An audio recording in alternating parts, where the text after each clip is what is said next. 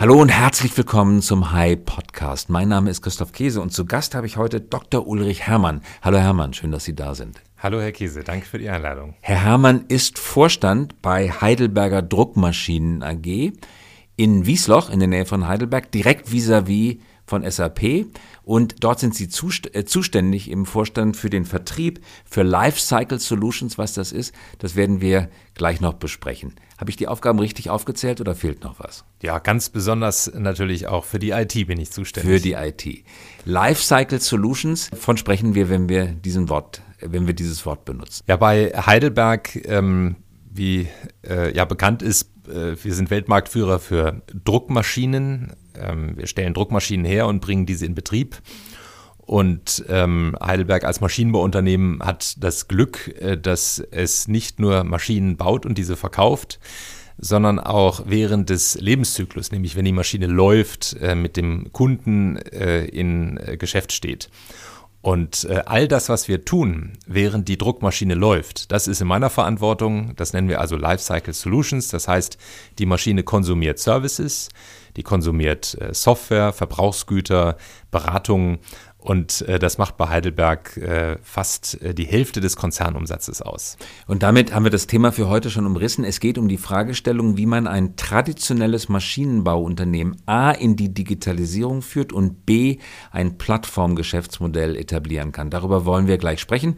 Nochmal kurz zur Einordnung. Heidelberger Druck stellt Bogen-Offset-Maschinen her. Das sind im Unterschied zu Rollendruckmaschinen Maschinen, die jeden einzelnen Bogen mit einer komplizierten Technik einsaugen und nicht wie ähnlich wie Zeitungsdruckmaschinen von einer Rolle herunterdrucken. Habe ich das richtig dargestellt? Das ist richtig, ja. Und dafür ist Heidelberg Druck der Weltmarktführer. Genau.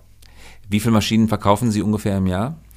Also unser Maschinenumsatz allein ist äh, etwas äh, über eine Milliarde äh, Euro und das sind ähm, äh, ungefähr 800 Maschinen im Jahr. 2,5 Milliarden Umsatz mit 11.500 Mitarbeitern macht die Firma insgesamt. Und jetzt müssen wir uns das vorstellen, eine solche Druckmaschine hält Ewigkeiten lang. Was ist die typische Nutzungszeit einer Druckmaschine? Also der Durchschnitt äh, der Betriebsdauer einer Maschine weltweit liegt bei äh, über zwölf Jahren.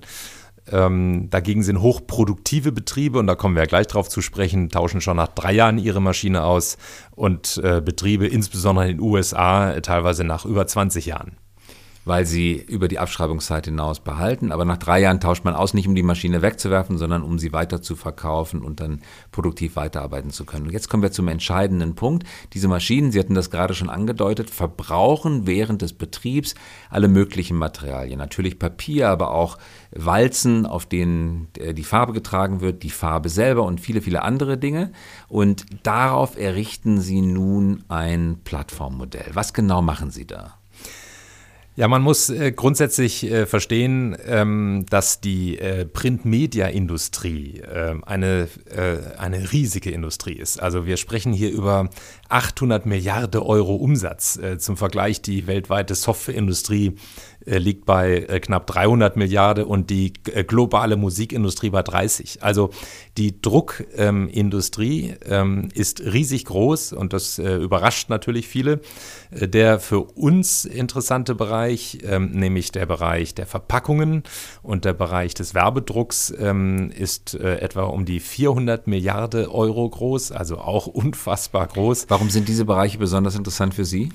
Ja, weil die A, natürlich unsere Technologie nutzen, den Offset-Druck. Das ist das im Wesentlichen eingesetzte Druckverfahren äh, und zum kleineren Teil auch den äh, Digitaldruck. Da komme ich äh, gleich noch drauf. Äh, der Offset-Druck, äh, das muss man so vor, sich vorstellen, es wird ein digitales File, ein PDF äh, zum Druckbetrieb geschickt, meinetwegen eine Abbildung von der neuesten Verpackung von Chanel. Das wird in einer Software ähm, äh, äh, aufbereitet äh, und für den Druck äh, vorbereitet. Und dann wird eine sogenannte Platte belichtet, ähm, äh, die die altbekannten äh, aus der damaligen Filmindustrie vielleicht noch kennen von Kodak, Fuji, Agfa. Diese Platten, belichteten Platten, ähm, jede Platte hat eine, repräsentiert eine Druckfarbe. Man kennt das vom Offset, Offset vom Office-Druck, CMYK, also Cyan, Magenta, Yellow, Key, Key ist schwarz, ist die die äh, Referenzfarbe äh, für den Vierfarbendruck.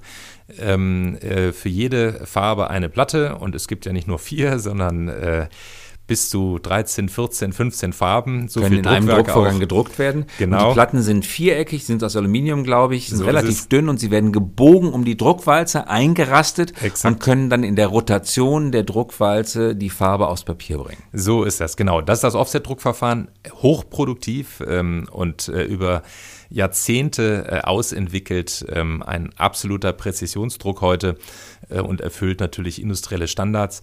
Das ist das haupteingesetzte Druckverfahren, insbesondere für den Verpackungsmarkt und äh, für den Werbedruckmarkt und natürlich auch, aber das ist ja ein Geschäft, wie wir alle kennen, im Bereich der Printmedien rückläufig für einige Printmedienformate, Zeitschriften im Wesentlichen das Hauptdruckverfahren. Und Heidelberg, wie gesagt, konzentriert sich auf wachsende Segmente, ähm, nämlich im Werbedruck und im Verpackungsbereich. Vielleicht noch eine Information, was man ja kaum glauben kann die, ähm, dass äh, der Wert und das Volumen des bedruckten Papiers weltweit äh, das wächst leicht, trotz das Digitalisierung. Wächst, weil die Verpackungen so boomen durch das Versandgeschäft. Absolut. Also die äh, Verpackungen sind ähm, der wesentliche Treiber. Äh, wir haben es äh, mit äh, Brand-Ownern, also mit Werbetreibenden zu tun, äh, die dem Wert der Verpackungen immer größeren Wert zusprechen. Das äh, deshalb, weil das Einkaufserlebnis ja nicht nur in den Geschäften mehr stattfindet, sondern weil viel über E-Commerce hin und her versendet wird und die Verpackung natürlich das Kauferlebnis darstellt auf der einen Seite, aber auch viel Informationsbedürfnisse über die Verpackung gestillt werden müssen. Auch regulatorische Art, wenn man mal in den Pharmabereich hineinguckt, äh, ähm, muss sich dort äh, abspielen auf der Verpackung. Und darüber hinaus sind neue Märkte äh, zunehmend werden erschlossen, äh, wenn man mal nach äh, Asien guckt, äh, Indien früher, also früher vor fünf Jahren noch viel über den Gemüsemarkt auf einmal entstehen auch Lebensmittelketten, die eben ihr Essen auch verpacken. Und äh, das ist der, die Begründung für, den, äh, für Wachstum im Verpackungsbereich. Und da ist also auch mitgerechnet die Amazon-Verpackung, wo einfach nur das Amazon-Logo draufsteht? Das ist äh, auch mitgerechnet, äh, ähm, äh, bis hin zur, äh, und da ist eher das Druckverfahren im Einsatz äh, von Heidelberg, die hochsophistizierten Verpackungen der Kosmetikindustrie, der Pharma, mhm. oder denken Sie an Ihre Smartphone-Verpackung. Das klingt jetzt alles nach wirklich greifbarer Brick and Mortar, wie man so schön sagt, Technologie, also wirklich analog im besten Sinne, industriell. Wie macht man daraus jetzt ein, ein Plattformgeschäft und warum, Hermann, wollen Sie daraus ein Plattformgeschäft machen? Ja, also ähm, das hört sich Brick and Mortar an, das ist richtig, äh, aber äh, wir müssen auch ähm, äh, sehen, dass wir uns in ein neues digitales Zeitalter bewegen, in der eben diese Brick and Mortar, diese Dinge jetzt ins Internet kommen. Also die physikalische Welt ähm, wird sich mit dem Internet ähm, in ein neues Verhältnis stellen.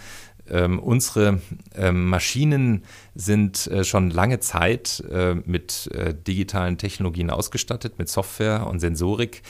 Ähm, seit etwa 2004 beispielsweise äh, äh, verbinden wir unsere Druckmaschinen mit, unserem, mit unserer Service Cloud. Äh, der sogenannte E-Call, den wir äh, von BMW etwa kennen, äh, den Namen, der ist im Übrigen äh, bei Heidelberg entstanden, ähm, haben wir erfunden. Ja, da ruft nämlich die Maschine an, wenn sie steht und nicht mehr der ähm, Druckleiter im Hintergrund, viel Geräusch. Ähm, und wenn die Maschine anruft in unserem Service Center, dann können wir sehr früh erkennen, was der Zustand ist, können Service-Einsätze planen und ähm, äh, sogar vorhersehen heute über unsere Daten. Und das war das Hauptanwendungsfeld. Ähm, Für elektronisch-digitale Anwendungen der Maschine, also die Maschine in Gang halten, sie schnell reparieren zu lassen. Ist aber noch keine Plattform. Das ist noch keine Plattform. Ähm, das ist auch, muss man sagen, in diesem Geschäftsmodell äh, digitale Vernetzung der allererste Schritt. Äh, wir sind als Hersteller von Produkten äh, sind wir zunächst einmal ähm, äh, ja dahinterher gewesen, dass wir über die Vernetzung der Dinge in unserer Cloud unsere eigene Wertschöpfung optimieren, also hier den Serviceprozess. Ähm, wenn man nun weiter denkt äh, und wir ja sehr viel verstehen, unsere Maschine hat fast 3000 Sensoren heute, die sendet äh, Terabyte von Daten jeden Tag äh, und das weltweit. äh, können wir Produktionszustände verstehen, äh, die natürlich viel mehr äh, einsetzbar sind, nicht nur für den Serviceeinsatz, sondern auch für andere Fragestellungen während des Betriebs der Maschine, ähm, die uns Hinweise geben, die ein Produktionsbetrieb ähm, so standalone nicht hat. Also Produktionszustände, Produktivitätszustände, sodass wir mit den Daten ähm, äh, und unseren Kunden arbeiten können ähm, um was genau, die Maschine optimal genau, zu fahren. Was können wir uns da genau darunter vorstellen? Welchen Nutzen zieht jetzt Ihr Kunde, die Druckerei? Der hat bei Ihnen die Maschine gekauft. Daraus, dass Sie die Daten haben. Also die, ähm, äh, die Daten geben uns Auskunft, zunächst mal ganz einfach, läuft die Maschine oder steht die Maschine? Und ein äh, Druckbetrieb, äh, der verdient immer dann Geld, das kennen wir aus der Fliegerei, äh, wenn das Flugzeug fliegt und nicht am Boden steht und beladen und geserviced wird. Also unser äh, Hauptthema in der Druckindustrie ähm, ist äh, die Entwicklung der Nutzungszeit einer Maschine. Und ähm, das sehen wir mit den Daten. Und das sieht natürlich auch der Druckbetrieb. Wir sehen aber darüber hinaus, was es braucht, um diese Nutzungszeit für diese Maschine zu erhöhen ähm, unvorhergesehene Vorgänge etwa aus dem Service äh, frühzeitig zu erkennen und während der Jobwechsel zu reparieren, aber auch Auftragsfolgen anders zu organisieren, sodass man weniger Waschzyklen zwischen den Das muss man nochmal erklären für all diejenigen, die jetzt nicht aus der Druckindustrie kommen. Eine ja. Maschine muss, wenn sie einen Auftrag bearbeitet und dann kommt der nächste Auftrag rein, gewaschen werden, weil oft werden neue Farben in den Farbwerken eingesetzt, wo vorher lila war, kommt vielleicht jetzt violett rein, also muss sie einmal gewaschen werden. Wenn man also einen Auftrag hat, der erst lila war, dann druckt man violett und dann kommt der nächste lila Auftrag, wäre es klüger gewesen, die zwei Lilas hintereinander zu drucken, um die Waschzeiten zu reduzieren. Und damit hat man es mit einer Optimierungsaufgabe zu tun. Genau, absolut. Also äh, das nennen wir ähm, äh, die sogenannte OEE, e, die Overall Equipment Effectiveness. Die gibt uns darüber Auskunft, wie das installierte Equipment, also Maschine, überhaupt die Unternehmensressourcen ausgelastet sind. Und ein Druckbetrieb arbeitet eben rentabel, profitabel, wenn die OEE e hoch ist, also die Overall Equipment Effectiveness, also die Auslastung des installierten Equipments ähm, hoch ist äh, dann gewinnt, äh, dann, dann wird Geld verdient und wenn die Auslastung niedrig ist, eben nicht. Und äh, wie Sie sagen, bei einer Druckmaschine ähm, entstehen halt immer äh, durch die Jobwechsel und durch Servicevorgänge Stillstandzeiten, die ähm, im Durchschnitt in der, in der Industrie, und das ist heute Fakt und das ist unsere große Chance und das leitet sozusagen zur äh, Plattformökonomie über, äh, diese Auslastung in der Druckmedienindustrie ist relativ gesehen im Vergleich zu anderen Industrien niedrig. Sie liegt bei etwa 30 Prozent. 30 Prozent ist die Maschine effektiv im Einsatz. 70 Prozent steht sie. Oder wird gewaschen oder repariert oder irgendwas anderes. Auf jeden Fall läuft sie gerade nicht. 30 äh, Prozent druckt sie die Maschine und 70 Prozent steht die Maschine. Und diesen Wert können Sie jetzt steigern. Das ist so, ähm, im, wenn man mal vergleicht, die OEE äh, in der Automobilzuliefererindustrie, die liegt bei etwa 70 Prozent. Ähm, äh, und äh, dieses große Delta äh, das äh, führt zu einem verborgenen Gewinnpotenzial dieser riesigen Industrie, das einfach gigantisch ist. Und, und das Gewinnpotenzial liegt bei Ihren Kunden, sprich den Druckereibetrieben? Das liegt bei den Druckereibetrieben und wir haben die Fähigkeit, über die Daten zu verstehen und zu erkennen, wie diese OEE sich erhöhen kann. Ähm, Weil Sie das mit allen Daten von Maschinen auf der gesamten Welt vergleichen können. Sie können eben feststellen, wenn die einen so und so oft waschen oder in folgender Reihenfolge die Aufträge abarbeiten, dann holen Sie mehr raus aus der Maschine. Das wiederum können Sie jedem anderen Kunden wissen lassen und damit seine Produktivität erhöhen. Und darüber hinaus gibt es natürlich sehr viel Prozessineffizienzen, also der Druckauftrag äh, muss äh, geklärt werden, angenommen werden, die Maschine muss eingestellt werden, kalibriert werden, ähm, äh, der Druckbetrieb muss sich auf verschiedene ähm, äh, neue Verbrauchsgüter einstellen. Ähm, man hat Transaktionen, um Farben einzukaufen, Lacke, um sein Lager zu managen. Es gibt unheimlich viele Schnittstellen, nicht nur innerhalb der Druckerei, sondern auch des Druckbetriebs mit seinen ähm, Zulieferern, Partnern und mit seinen Druckauftraggebern, den Brandownern, die in Summe zu dieser hohen Ineffizienz führen. Äh, und das das gesamte Potenzial, was man eben ganzheitlich betrachten muss und auf eine digitale Plattform stellen kann. Damit nehmen Sie aber aus Sicht des Druckereibesitzes eine neue Rolle ein. Bisher war es so, der managt seinen eigenen Betrieb, von Ihnen kauft er die Druckmaschine. Sie haben die ordentlich geliefert und den Rest macht er. Und jetzt kommen Sie an und sagen, ich weiß, wie du deinen eigenen Betrieb besser managen kannst. Ich kann das auch für dich machen. Führt das zu Abstoßungsreaktionen? Haltet ihr euch mal raus? Liefert ihr mir die bestmögliche Druckmaschine? Den Rest machen wir. Wir machen das seit 100 Jahren. Also äh, selbstverständlich, ähm, es braucht ein Verständnis des Druckbetriebes, ähm, welchen Mehrwert äh, die Erkenntnis des Herstellers, also Heidelberg, äh, für den eigenen Druckbetrieb ähm, hat, wenn Heidelberg versteht anhand der Daten, wie diese Maschinen eingesetzt werden. Und ähm, äh, nur man muss sagen, wir haben hier eine, eine Historie über unseren ausgeprägten Service. Eine Druckmaschine ist die komplizierteste Maschine, die Sie bauen können. Es kommt ein chemischer Prozess, ein mechanischer und ein digitaler Prozess zusammen. Sie müssen sich vorstellen, mit 18.000 Sheets pro Stunde äh, auf einem Format 70-100, auf dem Standardformat, rast eine Druckseite durch eine 30 Meter lange Maschine. Nach drei Metern ist die Seite quatschnass und diese kleinen Dots, äh, die man DPIs nennt, müssen Mühmeter genau aufeinander gedruckt werden. Das muss dauernd ausgeglichen werden. Also da ist äh, sehr viel nicht nur Maschinenbaukompetenz, sondern auch Servicekompetenz gefragt. Und das ist der Hintergrund, warum Heidelberg schon immer sehr intensiv über die Serviceorganisation und seine Softwarekompetenz während der Betreiber Betriebsphase präsent war. Und daraus erschließt sich dann auch ähm, äh, für den industrialisierten Betrieb, dass Heidelberg möglicherweise, also nicht nur möglicherweise, sondern dass Heidelberg auch äh, das Know-how hat, wie man in Summe mehr aus diesem äh, Druckprozess, aus dieser Wertschöpfung herausholen kann, als wenn man das standalone versucht. Und im Zuge dessen könnten Sie ja auch Ihr Geschäftsmodell ändern, dass Sie dem Kunden gar nicht mehr eine funktionierende und laufende Maschine versprechen, sondern vielleicht sogar seine Produktivität versprechen, seinen Durchschuss versprechen, vielleicht sogar die fertigen, guten Endstücke, die hinten rauskommen. Ist das für Heidelberg das Potenzial zu einer Geschäftsmodelländerung? Ja, also das ist genau äh, der Weg. Äh, wir befinden uns in der Innovation unseres Geschäftsmodells. Dann nämlich, wenn ich verstehe, wie die Maschine zum Einsatz kommt und was es braucht, um einen Produktivbetrieb zu fahren, dann kann ich natürlich auch Verantwortung für, das, ähm, für den Outcome, das produzierte Ergebnis, das ist bei uns der bedruckte Bogen nehmen.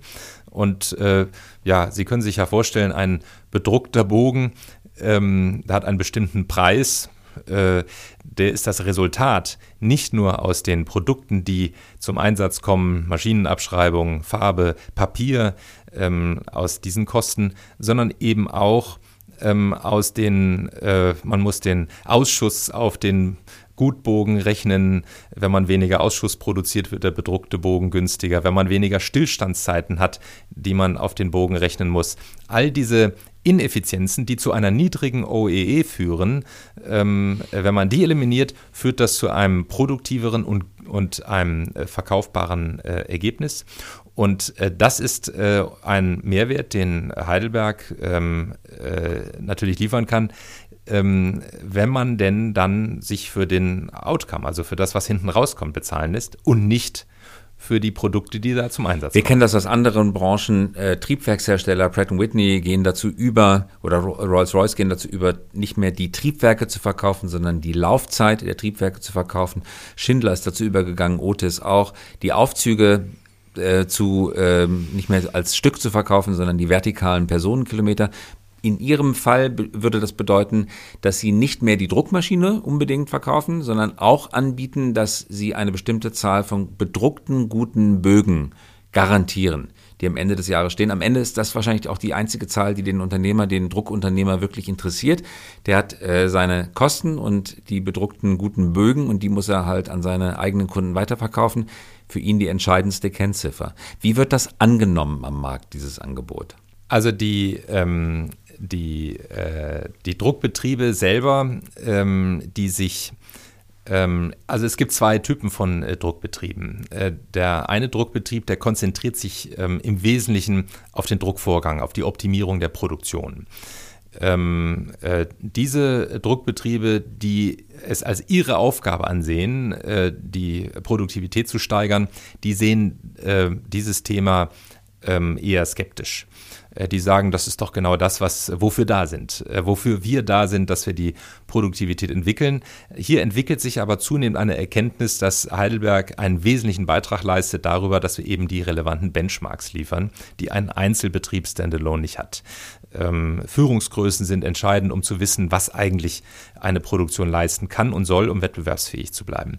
Der Druckbetrieb, der äh, sofort verstanden hat, also die Ausrichtung, ähm, dass äh, er ähm, mit diesem Modell ähm, besser fährt, das sind diejenigen, die sich eben um die Entwicklung ihres Marktes kümmern. Also sehr marktorientiert sind, kundenorientiert, die versuchen neue Produkte, also Druckerzeugnisse mit ihren Brand-Ownern zu entwickeln. Ähm, die sehen in der Erschließung neuer Kundensegmente und ähm, neuer ähm, Märkte die wesentliche Wertschöpfung und wollen eigentlich den Druckbetrieb ähm, in einem Standard fahren, der äh, wettbewerbsfähig für sie ist. Und wenn wir für das äh, Produktionsergebnis ähm, äh, garantieren, dann ist das natürlich eine sehr solide und stabile Basis. Also gibt es unterschiedliche Druckbetriebe. Das ist auch ein Generationsthema. Vielfach äh, sind die neue Generation, die sich mit der Digitalisierung in ihrem eigenen Umfeld äh, auskennen, auch in der Nutzung affin sind, die sind da sofort äh, dabei. Und diejenigen, die eigentlich im Drucksaal aufgewachsen sind, ähm, die ältere Generation, äh, die noch ähm, ja, sich mit der Druckkunst äh, eher befassen, ähm, die sehen, sehen das eher skeptisch. Wie haben Sie das, Herr Herrmann, organisatorisch bei sich eingerichtet? Wer kümmert sich um dieses Thema, das Plattformthema, um neue Geschäftsmodelle und sind die abgekoppelt vom Kerngeschäft oder ist das im Kerngeschäft mitten eingebaut? Wie kriegen Sie dieses Denken, diesen Kulturwandel im Unternehmen bewerkstelligt? Also äh, wir haben äh, im Unternehmen eine besondere Einheit gegründet, die sich ähm, schwerpunktmäßig mit der Digitalisierung, so wie wir das sagen, unserer äh, Kundenbeziehungen befassen. Ähm, das ist die Heidelberg Digital Unit.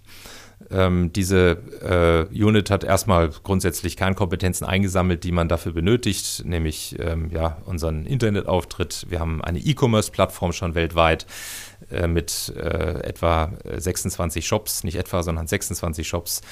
Die HDU, ähm, Heidelberg Digital Unit, sitzt auch mit in Wiesloch. Die sitzt auch in Wiesloch. Wir haben uns dazu entschieden, das eben nicht ähm, äh, zu separieren äh, von der Organisation, weil es unheimlich viele Kompetenzen im Hause gibt, ähm, die das gesamte Leistungsversprechen ausmachen und die HDU ledig lediglich ähm, die ähm, Verbindung über die IT-Plattform, die wir entwickeln, schafft, ähm, eine neue Verbindung schafft zwischen Heidelberg und dem Kunden, ähm, in der eben diese Transaktionen, Bestellvorgänge automatisiert werden zwischen Heidelberg und dem Kunden, in der ähm, die Daten ähm, ausgewertet werden und zu Führungsgrößen entwickelt werden, in der überhaupt die ganze User Experience Plattform, die wir bauen und die Customer Journey, die der Kunde hat, wenn er zu Heidelberg kommt, ähm, auf neue Beine gestellt wird.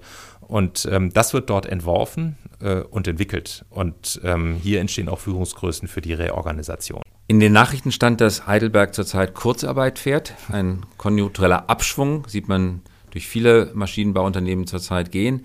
Ist das Plattformmodell, über das wir gerade sprechen, potenziell in der Lage, diese konjunkturellen Schwankungen auszugleichen? Haben wir es also in Zukunft mit einem Unternehmen zu tun, das vielleicht immer noch im Kerngeschäft äh, Kurzarbeit anmelden muss, wenn die Konjunktur mal nach unten geht, aber mit dem Plattformgeschäft, mit dem Servicegeschäft einen stabilisierenden Faktor in sein eigenes Geschäftsmodell einführt, der solche äh, zyklischen Entwicklungen ausgleichen kann?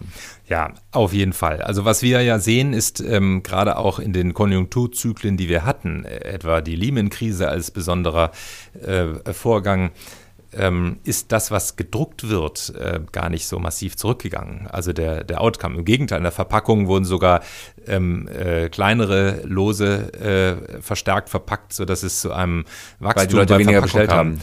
Ja, weil sie einfach äh, kleinere Lose äh, und dadurch wurden mehr Verpackungen notwendig. Also es gab sogar gegenläufige Effekte. In Summe der Outcome, also das Print Production Volume, das ist sehr stabil. Was aber natürlich äh, zurückgeht, ähm, das ist der, äh, die äh, installierte Maschinenkapazität aus zwei Gründen. Ähm, das eine ist der, ähm, die erhöhte Nutzung über die Industrialisierung, also eine Maschine, die äh, zu 30 Prozent ausgelastet ist, gegenüber einer Maschine, die zu 60 oder 70 Prozent ausgelastet ist, druckt einfach mal äh, dreimal so viel. Ähm, und es braucht also, äh, wenn man das hochrechnet, ähm, die Hälfte der Maschinenbasis, um das heutige Produktionsvolumen zu drucken. Und ähm, über diese äh, Fragestellung ähm, kommt natürlich eine Konsolidierung der Industrie zustande. Immer größere, industrialisiertere Betriebe setzen Gott sei Dank größere und teurere Maschinen ein, die sie aber viel besser auslasten. Und ähm, die Bedeutung des Geschäfts, was dann während der Betriebsphase stattfindet, nämlich der Verbrauch von Verbrauchsgütern ähm, wie Platten, Lacke, Farben oder Software, ähm, in der die Maschinen eingebettet sind, äh, oder aber auch ähm, Services, die nimmt natürlich zu im Anteil der Wertschöpfung. Und ähm, hier, und das muss man sagen, hat Heidelberg im Maschinenbereich, äh, bei äh, den Druckkapazitäten haben wir einen weltmarktführenden Anteil von äh, fast äh, oder knapp über 40 Prozent inzwischen. Der wächst auch weiter.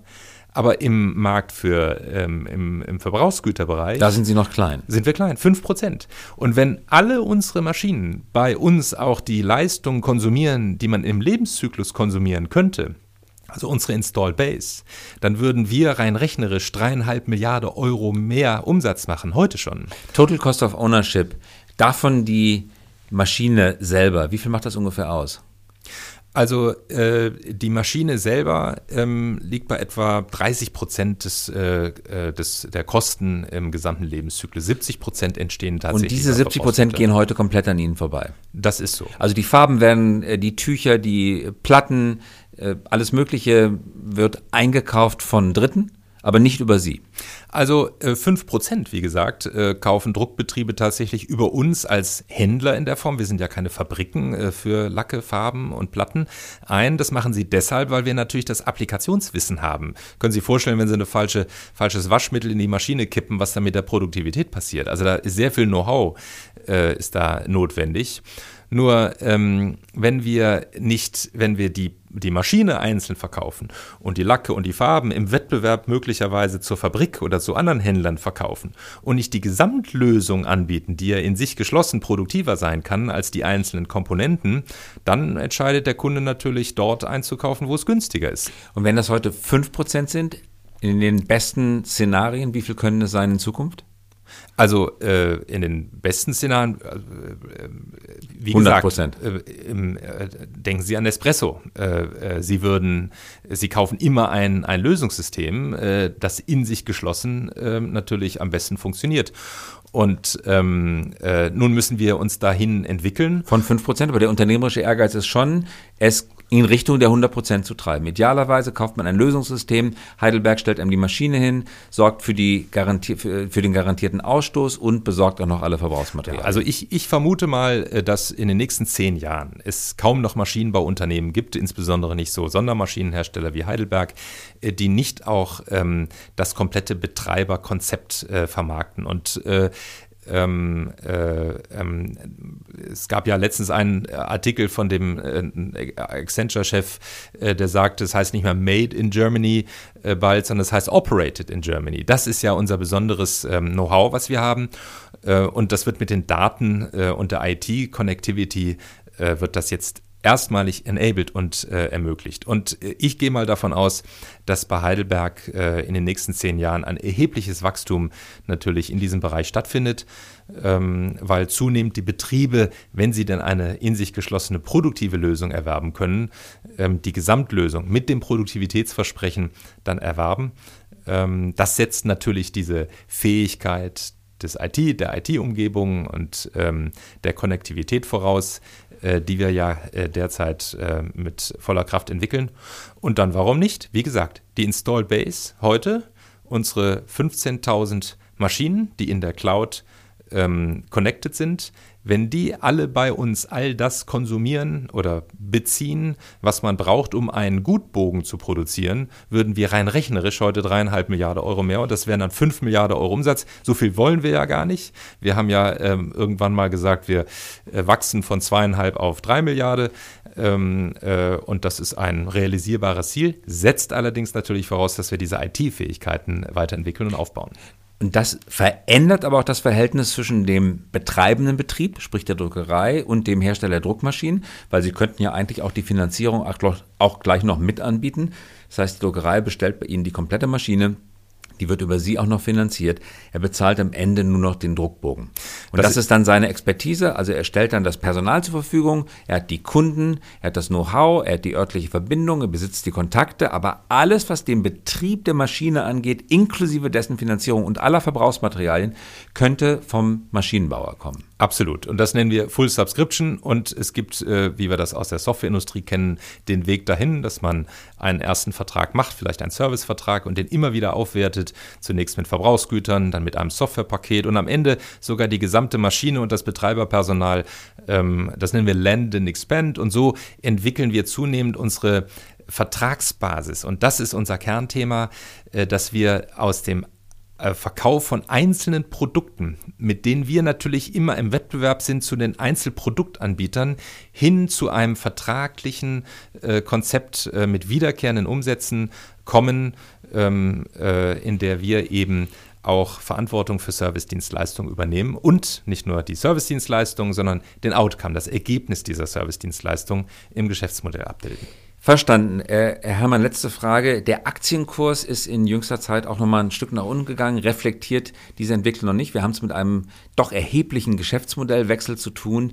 Wie leicht oder wie schwer ist es aus Ihrer Erfahrung, diese fundamentale Veränderung des Geschäftsmodells an den Kapitalmärkten zu erklären? Also ich glaube, das ist eine, eine Herausforderung, das braucht äh, Zeit und es muss sich natürlich in der Bilanz abbilden. Und äh, was wir noch nicht reporten, äh, sondern wir sind äh, grundsätzlich ein traditionelles äh, produktzentriertes Unternehmen auch im Berichtswesen, auf das natürlich unsere Investoren gucken.